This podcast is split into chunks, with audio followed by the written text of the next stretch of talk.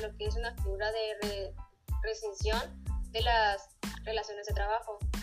Eh, también lo que la, determina que es la relación laboral.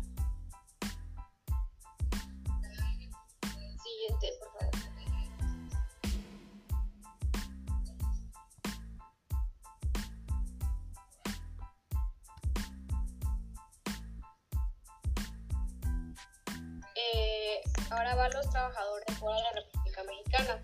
En el, el artículo 28, que en la prestación de los servicios de trabajo mexicanos fuera de la República eh, contratados en el territorio nacional y cuyo contrato de trabajo se rija por esta ley, se se observará los siguientes puntos, que el primer punto son las condiciones de trabajo, se harán